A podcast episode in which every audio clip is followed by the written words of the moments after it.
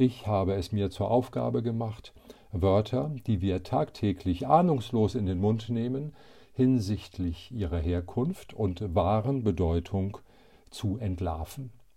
Aus der Reihe Etymologie des Alltags kommt heute der Popel.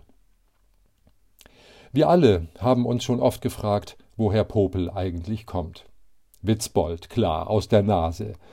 Aber ich meine das Wort Popel. Da Linguisten seit langem rätseln und weil ihnen auch das Herkunftslexikon nicht weiterhilft, ist die Wissenschaft auf meine Expertise angewiesen, die ich hier gerne allen Interessierten zuteil werden lasse. Zunächst müssen wir festhalten, dass Popel sich niemals in einer Nase befindet. An diesem Ort haftet allenfalls ausgetrocknetes und verklumptes Nasensekret, welches sich erst dann zum Popel wandelt, wenn es mittels eines Zeigefingers aus dem Nasengang herausgeschält wird. Ein Popel hält sich demnach stets entweder an diesem Finger auf, an einem Kleidungsstück oder an der gegenüberliegenden Tapete. Wird dieser Popel aber mittels eines Taschentuches abgewischt, verliert er eo ipso seine Popelwesenheit.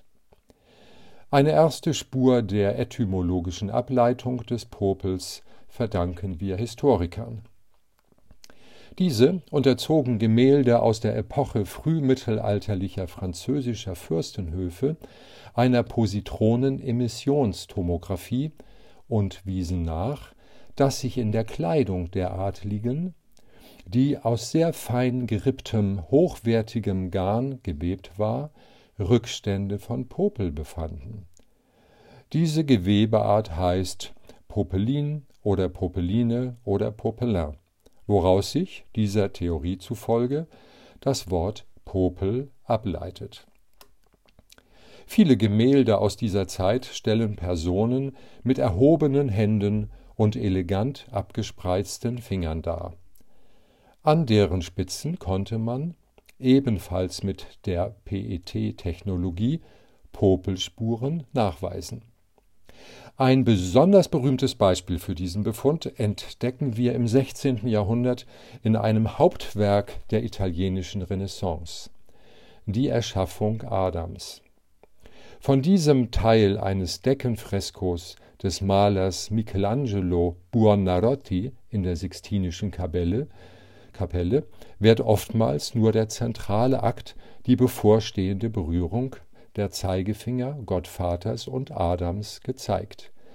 Der Zeigefinger ist, wie wir oben ausgeführt haben, sozusagen die semantische Repräsentation des Popels, woraus wir folgern können, dass es sich bei der genannten Darstellung um die Übergabe des göttlichen Popels an Adam, hier stellvertretend für die Menschheit als Ganze, handelt.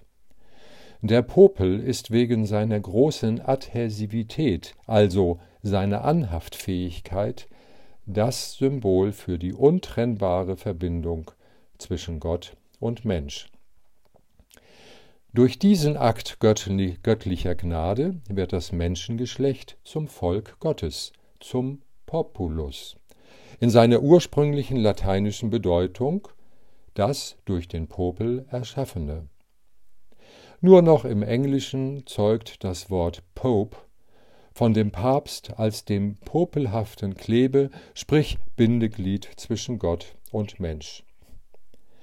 Als Randnotiz sei noch erwähnt, dass in der italienischen Lombardei alljährlich ein Popelwettbewerb abgehalten wird.